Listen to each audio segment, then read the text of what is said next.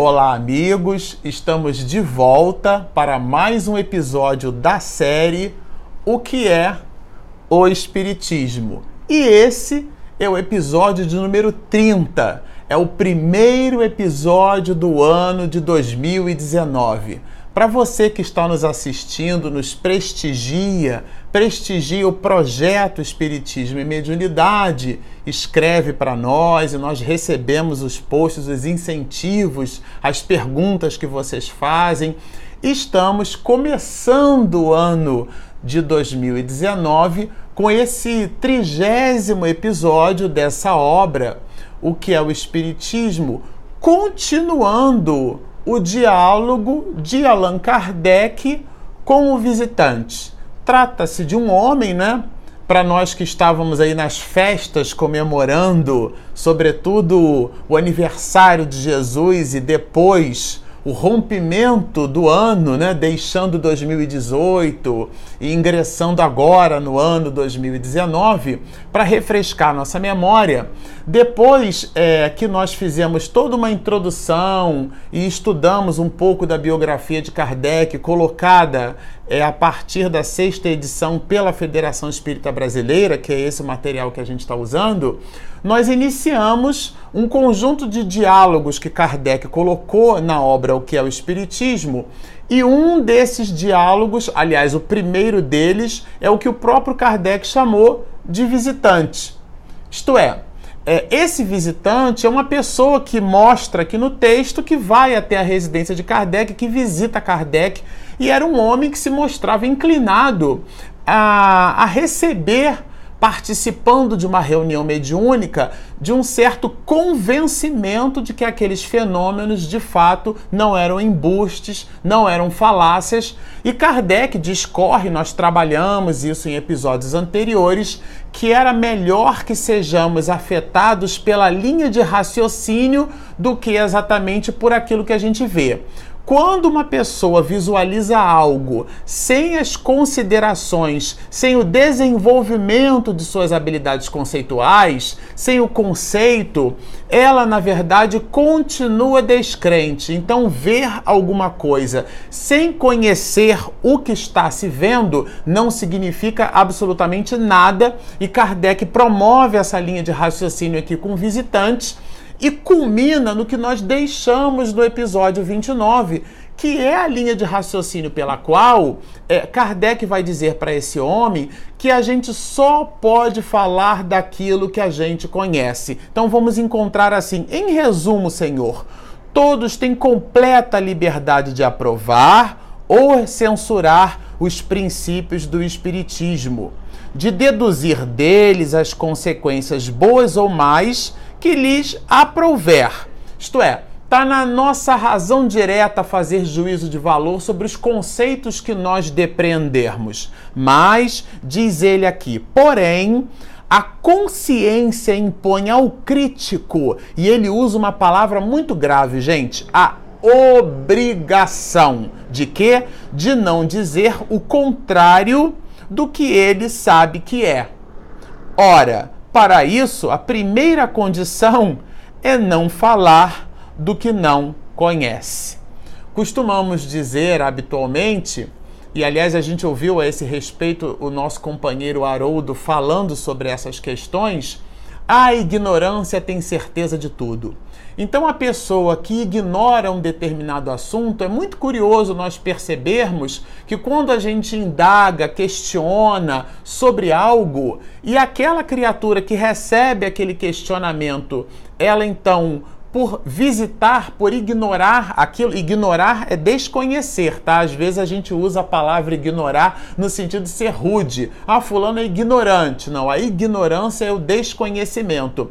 Mas é um fenômeno curioso. Quando a pessoa desconhece algo, ela dá uma resposta pronta, ela tem sempre resposta para tudo, ela não titubeia, ela, ela responde quase que na sequência da pergunta, sem estabelecer nenhuma pausa e nenhuma linha de raciocínio reflexiva. Bem interessante isso. Mas se nós perguntarmos algo para alguém que busca aprofundamento naquela matéria, a pessoa, as mais das vezes, ela vai fazer um silêncio, uma pausa, como a música, não é que é formada de silêncio e som. Ela vai estabelecer o silêncio como esse processo reflexivo para introjetar o que ela deverá responder sabe? Então isso é bem interessante. E aqui Kardec dá para nós justamente essa receita de felicidade. Ora, para isso a primeira condição é não falar do que não conhece. Mas é, esse visitante ele percebe que essa linha de raciocínio através dessa linha de raciocínio, ele não vai ganhar muito Kardec. Eu, pelo menos, quando li a questão, fiquei pensando isso, né? E ele já muda logo o escopo do diálogo. Então ele vai dizer assim: voltemos, por favor, às mesas que se movem e falam.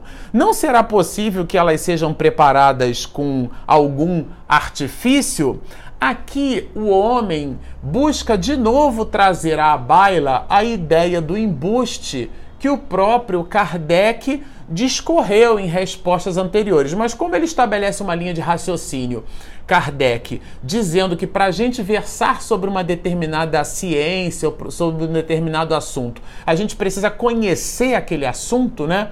Ele, inclusive, discorre é, é, várias questões sobre esse assunto. O homem se sente, talvez, aqui, né, algo pressionado, e assim, bom, volvemos, voltemos às mesas girantes. E ele traz de novo à baila a questão do embuste. E Kardec faz algumas considerações que a gente estabeleceu aqui, pequenos trechos para nossa observação. O primeiro deles é que ele fala que o espiritismo sério é o primeiro a repudiá-lo. Nós comentamos isso aqui outras vezes, citamos, aliás, várias vezes Arthur Conan Doyle, que foi um, um escritor é, que ele combateu, ele buscou combater o espiritismo e ele, mesmo tendo encontrado embuste, ele encontrou nessas reuniões é, questões que saltavam à vista, cujas respostas, cujo material intelectual produzido por aquela reunião não poderia ser objeto de embuste e que essas reuniões, por serem reuniões sérias, e Kardec vai trabalhar isso no livro dos médios, né? A gente costuma dizer, fazendo uma associação entre a ação gravitacional, né, da, da movimentação de ação de atração e repulsão entre corpos, né? Vocês se lembram daquela máxima da física? Matéria atrai matéria pela razão direta das massas e pela razão inversa do quadrado de suas distâncias. Fazendo uma certa adaptação, semelhante atrai semelhante. Então, quando uma reunião ela é uma reunião séria e Kardec só se ocupava de reuniões sérias, os espíritos que ali participavam eram espíritos igualmente sérios. Ele, aliás, vai trabalhar essas questões no livro dos médios. Então ele vai dizer para nós que espiritismo sério é o primeiro a repudiá-lo. O que, que é o espiritismo sério? Significa dizer que existe o espiritismo que não é sério. Tá certo? Se a gente, é, na verdade, adjetiva esse substantivo, é como a pessoa. Se a gente está dizendo que é espiritismo sério, então existe o espiritismo jocoso, o espiritismo irresponsável, o espiritismo responsável. Né? Então, é, tudo isso aqui é um planeta de observações que Kardec traz para nós. E ele vai nos dizer que esse espiritismo sério, isto é, praticado por pessoas imbuídas de seriedade e uma criatura séria, para a gente entender, não é uma criatura sisuda. Às vezes a gente faz é, é, associações erradas. Uma pessoa séria é uma pessoa jovial, é uma pessoa alegre, mas é uma pessoa responsável. É uma pessoa não frívola é uma pessoa com consciência de todo aquele material que lhe cerca, com vistas ao seu próprio refazimento intelecto-moral. E ele vai dizer: porém, generalizar essas acusações, lançar sobre elevado número de pessoas honradas a reprovação, que só cabe a alguns indivíduos isolados, é um abuso de outro gênero, porque é uma calúnia.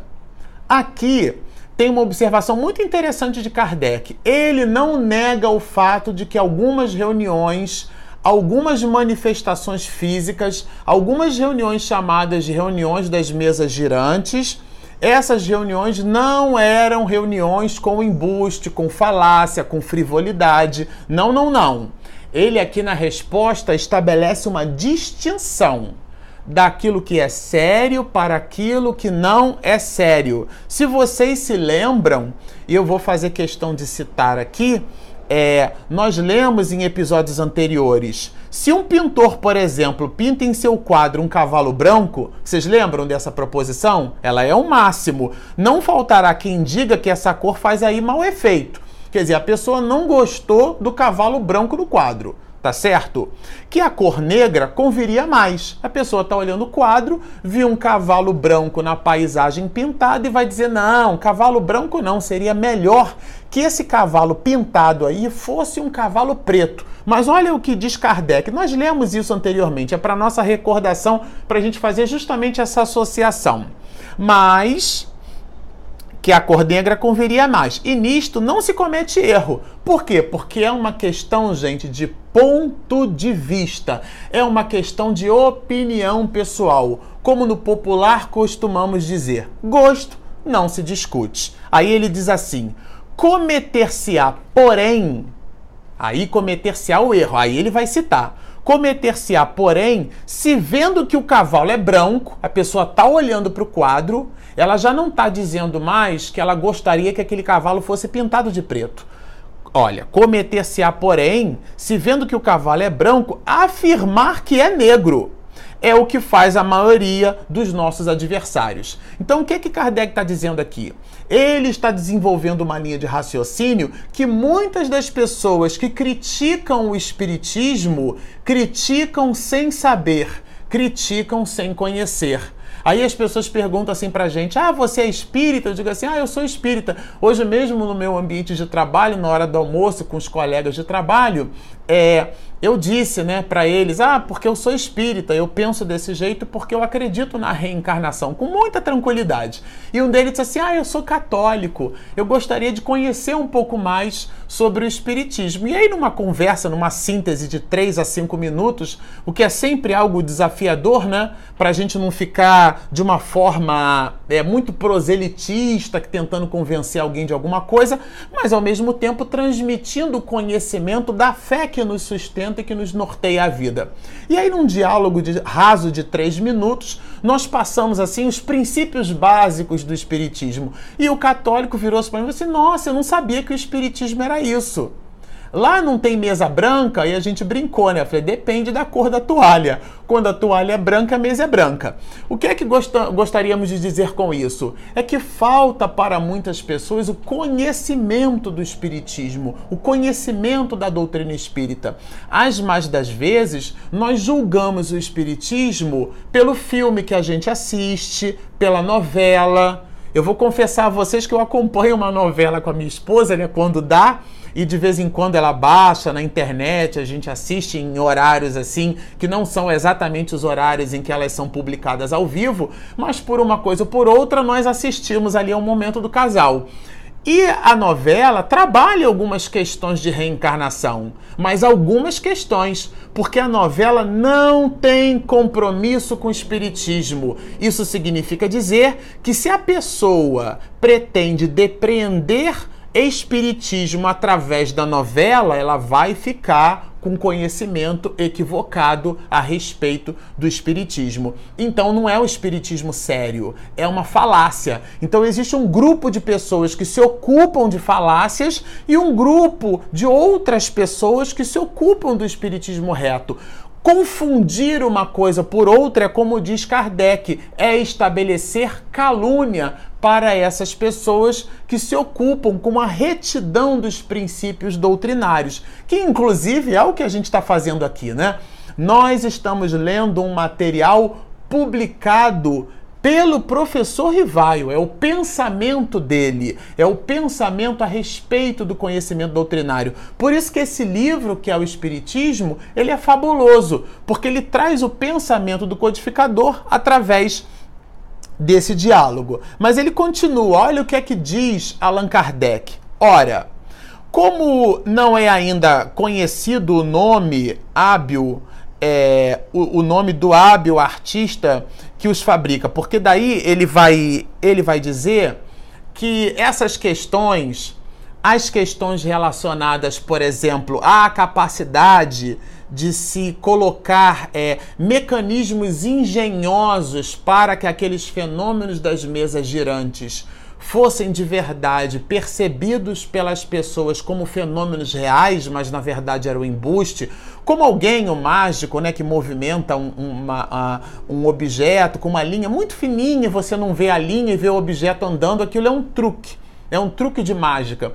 Eu assisti um programa de televisão muito curioso, que o mágico conseguiu tirar um elefante pesando toneladas de um palco num, num, num piscar, né, num apagar e acender de luzes. E depois o próprio mágico, todo mundo conheceu, né? Ficou muito famoso na televisão por revelar truques de mágica. Quando as luzes se apagavam, o que, que era feito na verdade? Um conjunto de espelhos modificava a sua angulação, fazendo com que a linha divisada das pessoas que observassem o palco depois que as luzes eram acendidas, observava esse mesmo palco agora com um jogo de espelho proporcionando uma imagem diferente, um reflexo diferente daquele anterior. E o tempo para movimentar o espelho era justamente o um intervalo de dois segundos, onde se apagavam as luzes, movimentava-se o espelho e acendiam-se as luzes. Esse movimento de apagar e de acender as luzes eram feitos esses movimentos de forma teatral o suficiente para parecer que faziam parte do espetáculo de ilusão, mas era um, uma, um, um entreponto entre a movimentação do espelho e a estabilização do mesmo. E como a angulação era diferente, o elefante de toneladas sumia do palco. Quer dizer, aquilo era um truque. Então, assim, esses truques, então Kardec diz assim: olha, como não é ainda conhecido o nome é, do hábil artista que os fabrica? Porque se de verdade as mesas que se movimentavam de cima para baixo, da direita para a esquerda, em movimentos irregulares, se esse artista é, é, ele não foi descoberto, quer dizer, é, é como aquele mágico que fazia questão de revelar as mágicas para que nós então depreendêssemos, nossa, que coisa engenhosa, ao mesmo tempo tão simples e tão sofisticada. Então ele vai dizer, entretanto, ele, né, essa pessoa, esse mágico, essa criatura, deveria gozar de grande celebridade, visto que seus aparelhos estão espalhados pelas cinco partes do mundo. Porque vamos lembrar que desde os fenômenos de desvio no século XIX, toda a fenomenologia chamada de fenômenos das mesas girantes, que recebe esse nome, a gente vai observar isso lá no livro dos médios, como sendo um ícone, né, um jargão muito utilizado. Todos esses fenômenos aconteciam como que de forma simultânea nas mais variadas partes do globo. Então Kardec vai dizer: estão espalhados pelas cinco partes do mundo. Isto é, além de ser um mecanismo engenhoso, altamente sofisticado, né, dentro da análise que Kardec propõe ao visitante, né? Quer dizer, se fosse de verdade esse mecanismo, ele já estaria rico, só por tê-lo construído como mecanismo de ilusionismo. E depois, mais curioso ainda, que esse mesmo mecanismo tivesse sido propagado pelas cinco partes do mundo ao mesmo tempo. Ele coloca essa reflexão para o visitante, né? E ele vai mais fundo. Como é que desde Tertuliano, que já tratava das mesas giratórias e falantes, até o presente ninguém conseguiu ver e descrever tal mecanismo? Porque de verdade as questões não estavam associadas ao mecanismo.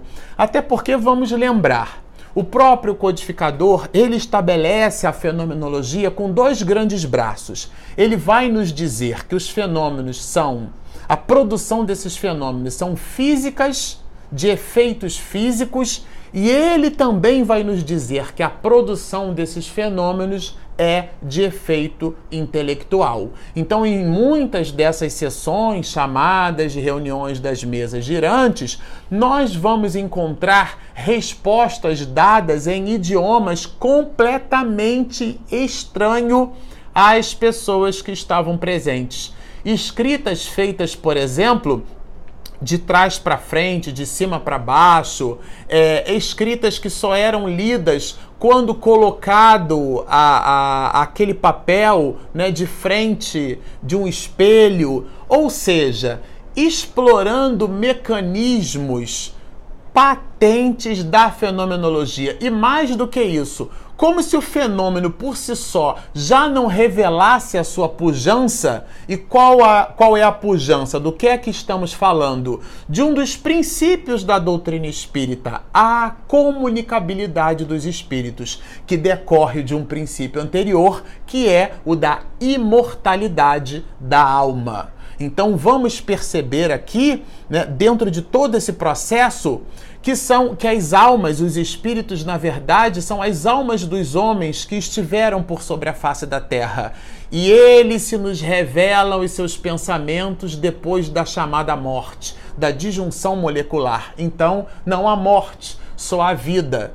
E eles se nos apresentam dizendo de sua realidade. Aqueles que viveram uma vida de uma vida voltada para Deus, uma vida voltada para o exercício e o aprimoramento de suas próprias virtudes, quando entram na erraticidade no mundo espiritual, o seu tormento é menor ou quase nenhum. Agora, aqueles outros de nós que tivemos uma vida toda ela voltada para as questões materiais, somos, isto é, criaturas espirituais numa vida é, material, aí esse de nós sim é, estaremos na erraticidade, no mundo espiritual, espargindo nas comunicações as nossas próprias dores. E foi justamente disso que Kardec é, se ocupou. Na pergunta seguinte, que nós vamos ler no próximo episódio, o visitante faz uma espécie de enfrentamento com Allan Kardec. Se vocês querem observar esse enfrentamento, assistam ou então façam a leitura da pergunta, onde ele acha né, que Kardec estaria iludido dentro dessas questões e elas serão objeto de um próximo episódio. Bom, para você que está nos assistindo, se você ainda não baixou o nosso app, é, nós temos um aplicativo para Google, é, para Apple. Esses aplicativos estão disponíveis na Google Play e na Apple Store. Se você tem um smartphone da Apple, pode encontrar o nosso aplicativo Espiritismo e Mediunidade. Baixe o app e lá você vai encontrar todo o nosso material em formato podcast e em formato de vídeo, inclusive em outro idioma, como é o caso da tradução em espanhol que a companheira Cláudia Silva, com muito carinho, proporciona para nós. Então baixe o nosso app, acompanhe as nossas aulas, sigam-nos e muita paz.